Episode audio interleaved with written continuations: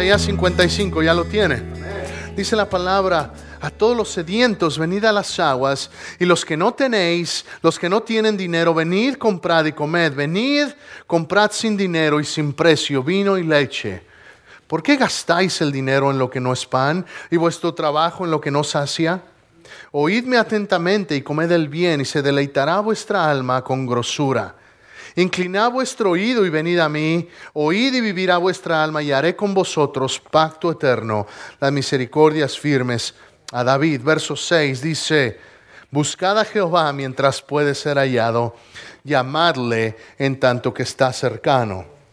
Deje el impío su camino y el hombre inicuo su pensamiento, y vuélvase a Jehová, el cual tendrá de él misericordia, y al Dios nuestro, al cual será amplio en perdonar. Buscad a Jehová mientras pueda ser hallado. Cierre sus ojos y vamos a orar. Señor, bendice la exposición de tu palabra, que los próximos minutos, Dios, tu palabra nos ministre, tu palabra nos hable, tu palabra, Señor, cumpla su propósito para el cual ha sido enviada esta mañana. Creemos en tu palabra. Yo te doy gracias por anticipado, por lo que tú vas a hacer en tu iglesia, en cada familia, en cada individuo esta mañana, en el nombre precioso de Jesús. Diga conmigo amén. Gloria al Señor. El pueblo de Israel estaba en cautividad y el profeta se acerca, inspirado por Dios, y le dice, búsquenme mientras pueda ser hallado. Búsquenme mientras pueda ser hallado. En el libro de Ageo, después el Señor vuelve a mandar al profeta. También lo leímos la semana pasada.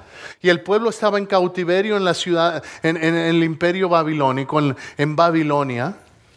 El pueblo de Dios estaba en cautividad, quejándose, pero de repente se acomodaron en su cautividad, empezaron a decorar sus casas y dejaron la casa de Dios asolada.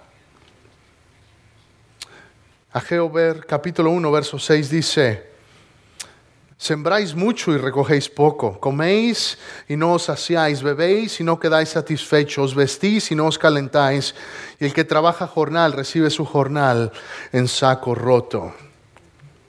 Verso 7, así ha dicho Jehová de los ejércitos, meditad sobre vuestros caminos, subid al monte y traed madera y reedificar la casa, y pondré en ella mi voluntad y seré glorificado, ha dicho Jehová. Buscáis mucho y halláis poco, encerráis en casa y yo, lo disiparé en un soplo. ¿Por qué? dice Jehová de los ejércitos. Por cuanto mi casa está desierta y cada uno de vosotros corre a su propia casa. Mateo 6:33 dice, mas buscad primeramente el reino de Dios y su justicia y todas las demás cosas vendrán por añadidura. Muchas veces buscamos, nos afanamos, queremos hacer y, y hemos aprendido a dividir nuestra vida. Y he aprendido a dividir mi vida en mi vida del domingo y mi vida secular, mi vida espiritual y mi vida de, cotidiana. Y déjame decirle, como hijos de Dios, no dejamos a un lado quienes somos cuando salimos de la iglesia. Usted y yo somos cristianos aquí en la iglesia y también somos cristianos cuando estamos en el trabajo. También soy cristiano cuando estoy en casa. También soy cristiano cuando voy manejando. Tengo que reflejarlo también. Dios nos ha llamado a ser un pueblo de integridad, un pueblo congruente. Por eso alabamos al Señor, porque Él nos creó para eso, para alabanza de su gloria. Por eso venimos a la iglesia, para, para ser edificados, para crecer. Por eso invertimos nuestro tiempo. Usted pudiese estar en otro lugar esta mañana, pero usted ha decidido venir a esta mañana por algo, por algo. Quizá algunos por, porque, bueno, es lo que siempre se hace los domingos, voy a la iglesia y está bien. Pero no debe bastar, debe haber un propósito en las cosas que hagamos. Mi hermano, la vida se va tan rápido. La vida se puede ir tan rápido. En un momento estamos, dice la Biblia, que somos como vapor. Tenemos que aprovechar el tiempo. Tenemos que aprovechar la vida. Tenemos que aprovechar que, que usted puede alabar, que usted puede cantar, que usted puede celebrar. Cuando, cuando nos dirige, y qué, hermosa bendición de tener estos músicos que tenemos. Tener a Melvin, tener a Javnel, tener a Ángel, hermano Gustavo, tener a Luca. Qué bendición. Qué bendición, qué privilegio. ¿Sabe que hay países donde no pueden hacer esto abiertamente? Que, que, en China, por ejemplo, en Sudán, la gente, la gente lo hace escondidas. ¿Por qué? Porque el gobierno está en contra de eso. Y si, y si, y si alguien lo, lo, lo, capturan haciendo eso, lo cachan, eh, es, es, para algunos es hasta delito de muerte. Tenemos que entender, iglesia, Dios nos ha llamado a salir de nuestra comodidad. Dios nos ha llamado a salir de mi tradición, a salir de mi, de mi cultura de comodidad. Estamos acostumbrados a la comodidad. Estamos acostumbrados a, bueno, necesito ir a algún lado, qué fácil. Me subo al carro y puedo ir, ¿cierto o no? Y no hay nada malo, ni, ni estoy diciéndole, ni quiero que me malentienda. Dios no está en contra de que tengamos cosas y recursos para lograr las cosas que tenemos que hacer. Pero una cosa sí creo, que muchas veces esos recursos y esas comodidades toman el lugar de la prioridad que Dios tiene para usted y para mí, que Dios quiere que tengamos en nuestro corazón, que debe ser primeramente obedecer su palabra y si realmente creemos que tenemos que obedecer su palabra, que soy llamado, entonces una cosa tengo que hacer, tengo que vivir de manera congruente ¿Qué es lo que dice su boletín? El versículo que está enfrente de su boletín. Alguien léalo fuerte para mí. Alguien léalo, alguien tenga voz fuerte, léalo esta mañana. Así que somos embajadores en nombre de Cristo, como si Dios rogase por medio de nosotros, os rogamos en nombre de Cristo, reconciliados con Dios. Somos embajadores, diga soy embajador. Soy embajador. ¿Qué significa ser un embajador? ¿Qué hace un embajador? Un embajador representa. La semana pasada yo le hablé de que tenemos que vivir una vida limpia, tenemos que estar en orden. Hoy le voy a decir, es tiempo de dar el siguiente paso. Ya estoy en orden, ya estoy, ya mi vida está en orden. No significa que soy perfecto, no significa que no vuelvo a caer. Lo que significa es que si caigo, me levanto, me arrepiento y sigo caminando. No me voy a seguir quedando donde estoy. Hay muchos, muchos cristianos. No lo digo por esta iglesia, lo digo porque la Biblia lo dice. El mismo Pablo a las iglesias les reprende y les dice algunas, ustedes les son como niños. Ya debería poder enseñarle cosas más profundas. Ya debería poder ustedes comer alimento espiritual como carne y tengo que darles leche. ¿Por qué? Porque a los bebés se les dan leche. Hay cristianos que se quedan como bebés cristianos y pueden estar muchos años en la iglesia, pero es tiempo de que, hay, de que nos levantemos y digamos, yo no voy a ser un bebé siempre. Hay un proceso de crecimiento, hay una situación en la cual yo tengo que crecer. Si Dios quiere una iglesia que esté, que esté lista. Hermano, Cristo viene pronto. Y tenemos que entender el llamado de Dios es para que seamos embajadores. ¿Qué es un embajador? El embajador representa una autoridad superior a él. ¿Tiene autoridad el embajador? Por supuesto que sí.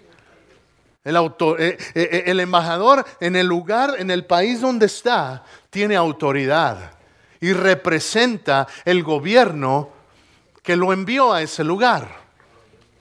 Nosotros somos embajadores de Cristo. Usted tiene autoridad que ha recibido por el mismo Dios.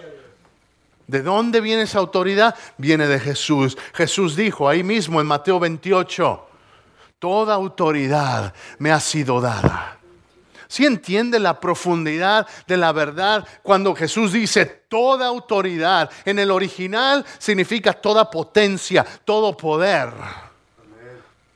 No hay nada que, se, que esté fuera del poder de Dios. ¿Sí entiende eso? ¿Sí entiende la importancia de, de conocer de quién es nuestro Dios y quién dice Dios que eres tú? Que tú tienes autoridad, la misma autoridad y el mismo poder que levantó a Jesús de los muertos. ¿Para qué? ¿Para qué Dios nos da poder? ¿Para qué Dios nos da autoridad? ¿Para que viva como quiera? No. Hechos 1.8 dice, y recibiréis poder cuando haya venido sobre vosotros el Espíritu Santo y me seréis testigos. Dios te da autoridad a ti y Dios me da autoridad a mí. ¿Para qué? Para testificar de Él. Para eso, para eso es que Dios te da autoridad. Si es tiempo de que ya alabamos. E3, ya exaltamos su nombre. Ya nos, nos estamos edificando ahorita. Pero de nada sirve si no llego a la tercera E, que es que es expander su reino. Cuando usted y yo salimos por aquellas puertas, es ahí cuando empieza el, el verdadero reto. Aquí venimos a recargar, aquí venimos a edificarnos, pero es al salir por aquellas puertas cuando realmente soy un embajador. Cuando empiezo a funcionar bajo la autoridad. El, embajador no tiene sentido ni tiene autoridad cuando está en su propia tierra. ¿Sí me entiende? El, embajador tiene autoridad cuando llega a la tierra, a la tierra extraña. Hermanos, la Biblia dice que usted y yo somos peregrinos, que nuestra ciudadanía no es esta digamos, soy mexicano, soy hondureño, soy guatemalteco, qué bueno y claro, orgullosamente. Pero esto es temporal, aquí vamos de pasada. Aquí vamos de pasada. ¿Sabe? Mi ciudadanía está en el cielo. Yo voy para allá. Jesús dice, Él fue a preparar una morada celestial. Allá voy. Esto no debe, esto, yo no sé usted, pero a mí me motiva esto. ¿Por qué? Porque todo lo que pase, tanto bueno como malo, lo que esté pasando por aquí ahorita es temporal, va a pasar, va a pasar. Hay algunos que están pasando por, por pruebas difíciles en casa, hay algunos que están teniendo situaciones duras en el trabajo. Déjeme decirle una cosa, esto va a pasar, esto va a pasar nosotros tenemos un objetivo, tenemos puesta la mirada en Jesús, el autor y consumador de la fe, dice Hebreos capítulo 12. Tenemos que entender estas cosas, iglesia, porque Dios nos ha llamado a sembrar. Dios nos ha llamado a sembrar. Quiero que vaya Juan capítulo 12. Juan capítulo 12, verso 23. Jesús le respondió diciendo, ha llegado la hora para que el Hijo del Hombre sea glorificado. De cierto, de cierto os digo que si el grano de trigo no cae en la tierra y muere, queda solo, pero si muere, lleva mucho fruto. El que ama su vida la perderá y el que aborrece su vida en este mundo para vida eterna la guardará. Si alguno me sirve, sígame, y donde yo estuviere, allí también estará mi servidor. Si alguno me sirviere, mi Padre le honrará. Wow. Yo no sé si alguna vez se ha sentado a leer un pasaje y de repente como que, como que lo entiende de una manera como nunca antes lo había entendido. Yo no sé usted, pero yo, yo leo este pasaje y, y dice, de cierto te digo que si el grano de trigo no cae en la tierra y muere, queda solo. Pero si muere, lleva mucho fruto. En Ageo yo le leía como el pueblo de Israel estaba sembrando. Dice, siembras mucho, pero cosechas poco. Buscas, inviertes, pero poco recibes. ¿Por qué? Porque estaban, sus prioridades no estaban correctas. ¿Quieres llevar fruto, iglesia? ¿Quieres llevar fruto en tu vida personal? ¿Quieres llevar fruto en tu familia? ¿Qué significa llevar fruto? Porque yo me preguntaba, bueno, ¿de qué está hablando Jesús? ¿De qué está hablando? ¿Cuál es el contexto? ¿De qué está hablando? Está hablando, está profetizando sobre su propia vida en este momento. Se están acercando unos, unas personas griegas, la, la gente griega era gente muy intelectual y quieren saber sobre Jesús. Esta gente griega estaban pensando, eh, traían filosofías ah, de, que, de que el cuerpo es la prisión del alma. Y querían hablar con Jesús porque era un maestro, un maestro judío. Y querían conocer, bueno, ¿qué tiene que decir este maestro? Y, y, Jesús, de una manera inspirada, yo creo que inspirada por el Espíritu Santo, cuando digo yo creo, es que estoy seguro. Inspirado por el Espíritu Santo, Jesús dice, les voy a decir una verdad. Es tiempo de que mi vida lleve fruto. Está profetizando de que Él va a morir. Y dice, Así como la semilla tiene que enterrarse, queda sola, muere. A menos de que no se entierre, a menos de que no quede sola, a menos de que muera, no va a llevar fruto. La realidad de las cosas es que no muere, sigue viva.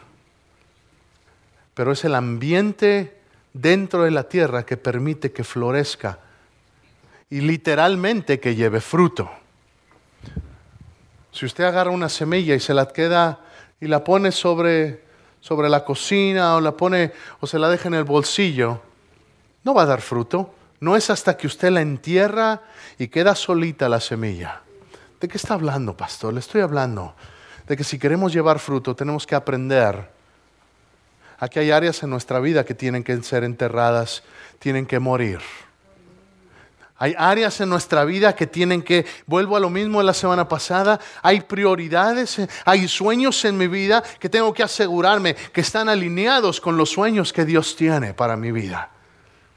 De otra manera, no voy a poder llevar fruto.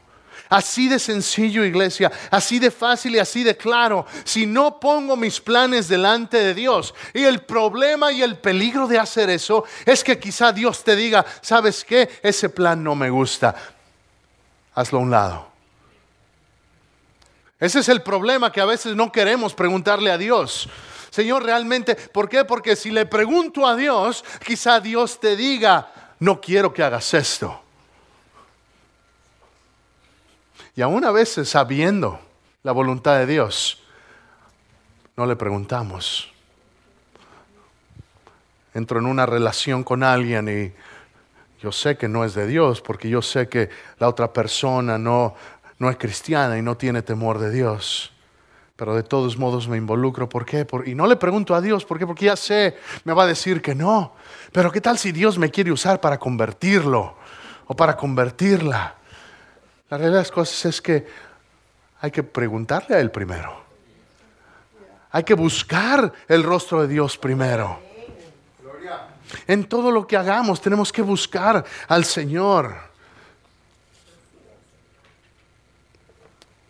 El grano de trigo tiene que caer en la tierra y morir. Cualquier semilla tiene que morir para producir una planta. Se siembra en la tierra, y en la tierra se descompone, se empieza a quebrantar, se corrompe. La tierra es el Espíritu Santo, hermanos. Y usted tiene que aprender a depositar su confianza en Él. Tiene que aprender, tengo que aprender, tenemos que aprender a depositar nuestra confianza en Él. Absolutamente. Cristo tuvo que morir, Él tuvo que poner su confianza. Déjeme le pregunto, ¿Cristo quería ir a la cruz? No, no quería. Él oró justo antes de ir a la cruz. Él oró y le dijo, Padre, si es de ti, pasa de mí esta copa. En otras palabras, yo no quiero pasar por este trago amargo. Yo no quiero, yo sé lo que me estás pidiendo, pero yo no quiero ir. Yo no quiero ir. ¿Qué le respondió el Padre? Hubo silencio. A veces el silencio de Dios es la respuesta. A veces el silencio de Dios es la respuesta. A veces es una espera, pero a veces es, tú sabes lo que tienes que hacer. Y si Dios no te dice de otra manera, tú ve y hazlo. Porque en nuestra obediencia y en nuestro servicio, Dios es glorificado en mi obediencia y en mi servicio, Dios es glorificado. Ahí mismo en Juan dice, si alguno me sirve, sígame. Y donde yo estuviere, allí también estará mi servidor. Si alguno me sirviere, mi Padre le honrará. Ay, pastor, es que eso de estar en el estacionamiento, pues como que no, prefiero estar cantando allá arriba. Hermano, la Biblia dice, que ni aún, que aún si das un vaso de agua, ese no se irá sin recompensa. Si es cuando entiendo que estoy sirviendo a Dios y no a los hombres. Sirvo a los hombres. Porque amo a Dios. Sirvo a los hombres, ¿por qué? Porque son mis hermanos, porque somos familia. Por supuesto que lo hacemos, pero he entendido, no lo hago y no lo hago solamente porque, ah, pues a ver qué, qué recompensa me da el Señor esta semana. ¿no? Y sabe, Dios sí recompensa. Dios sí, Dios sí nos bendice. Pero no lo hagamos. Entendamos que no lo hacemos por eso. Lo hacemos porque es lo menos que podemos hacer, porque Él lo, dio a todo, lo ha dado todo por nosotros. Jesús dijo en Juan 15, separados de mí, nada podéis hacer. Dice que está conmigo, ese lleva mucho fruto. ¿Quieres llevar fruto? Yo quiero llevar fruto. ¿Cómo vamos a poder? El fruto se ve, ¿verdad? Cuando usted va y, planta algo, planta los jitomatitos o planta, ¿qué, ¿qué, más planta? Planta los duraznos. Yo tengo hambre, ¿verdad? Eso tarda mucho, ¿eh? Sí. Los chiles, esos chiles y las cebollas. Esas no, porque luego los besos están feroces. Este. Pero uno no puede ir a la, a, la, matita de tomates y, y, no hay nada y dice, ay, mira, muchos tomates. Si no hay nada, van a pensar, estás loco, estás mal. No es que soy positivo, no, no sea menso. No hay, si, si hay fruto se ve. ¿O no? Si hay fruto se ve y ya. Cuando uno siembra es cuando uno pone la fe. ¿Sí me escucha? Es cuando uno siembra, cuando, cuando no veo, pero estoy sembrando, cuando estoy depositando en la tierra, es cuando, es cuando se activa la fe. Pero para ver el fruto no necesito fe. ¿Por qué? Porque el fruto es evidente. ¿Sí me explico, iglesia? Si el fruto se nota, el fruto se ve, el fruto es tangible. No puedo decir, ah, no es que yo sirvo al Señor en fe. No, hermano. Si sirves al Señor, que se note. El fruto, el fruto es tangible. Tenemos que empezar a ver esta iglesia más llena.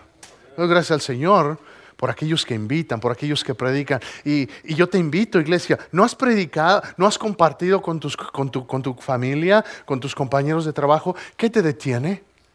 ¿Qué te detiene? ¿Qué, ¿Cuál es el temor? ¿Cuál es el miedo? no, es que yo no salgo.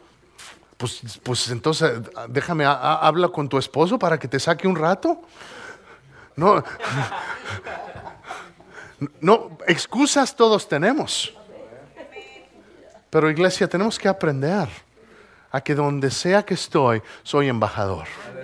Y el embajador va representando a su rey. Y el embajador va hablando de aquel gobierno al cual representa. Y cuando está como embajador, el ser embajador es un privilegio. No es nada más, ah, me tocó representar a mi gobierno. ¿Sabe qué, honor sería para mí representar a mi México? Que me dijeran, voy a ser el, voy a ser el embajador de México. ¡Wow! Aunque ah, con, todos los problemas que tiene mi México, que tenemos que orar por nuestros países, con todos los problemas, con toda la corrupción y todo. Pero es una posición de privilegio, es una, es una posición de, de honor. Déjeme decirle, nosotros no hemos recibido el título de embajadores de un gobierno terrenal, hemos recibido del gobierno de gobiernos, del rey de reyes. Tenemos que, entender que debe haber un orgullo, un orgullo bien entendido. Cuando, cuando caminamos en cualquier lugar, entender, llego, llego a mi trabajo y aquí llegó un embajador de Dios. Llego, voy a Walmart y aunque a veces ande de malas, el Espíritu Santo me recuerda, tú eres mi embajador tú eres mi embajador. ¿Sabe? ¿Y cómo sembramos? ¿Por qué? Porque a lo mejor la cajera o el cajero que ha tenido un mal día, quizá en ese momento Dios te quiere usar para que le ministres. Quizá Dios quiere que tú des una palabra de aliento. Quizás el compañero de trabajo que siempre te ha estado molestando. Ay, el aleluya. Ahí viene el hermanito, ahí viene la hermanita. Pero yo te voy a decir, el día que ellos tengan un problema, van a saber, esa persona, esa persona conoce, esa persona sabe, esa persona... Y la importancia de esto es, la importancia de esto es, ese es el momento en el cual das fruto. La siembra es cuando no lo ves. La siembra es cuando ah, quisiera responderle. Pero estás sembrando en fe y estás muriendo a ti mismo. ¿Por qué? Porque quizás hasta tendrías buen argumento para ir y quejarte, para ir y hacer y, y ponerlo en mal. Pero al final del día, estás sembrando y muriendo a ti mismo. Es, es, entender lo que Jesús dijo. Si alguien te da una bofetada, ofrécele la otra mejilla. No es porque seamos masoquistas, ni porque dejemos que, que la gente nos pisotee. No, no es eso.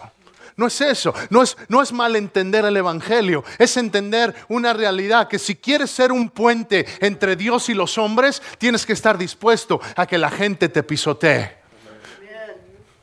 Y no nos gusta escuchar eso.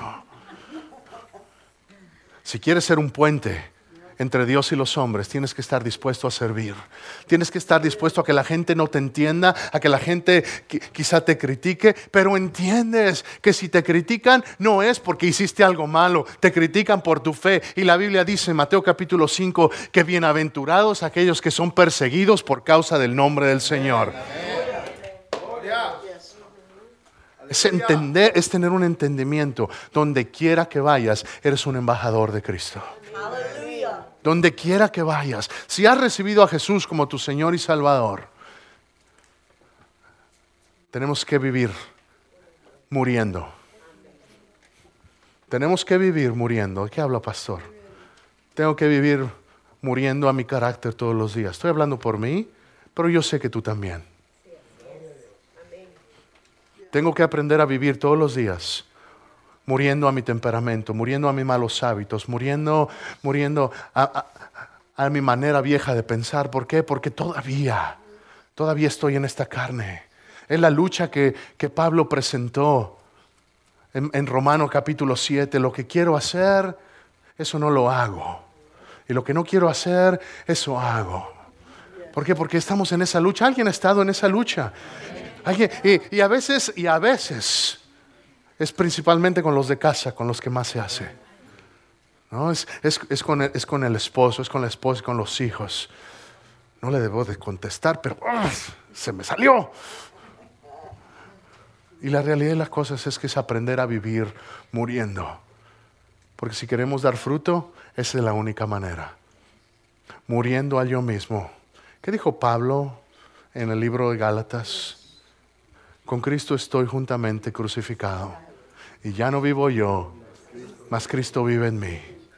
Y lo que ahora vivo en la carne, lo vivo en la fe, en el Hijo de Dios, quien dio su vida por mí. Con Cristo estoy juntamente crucificado. ¿Quieres dar fruto?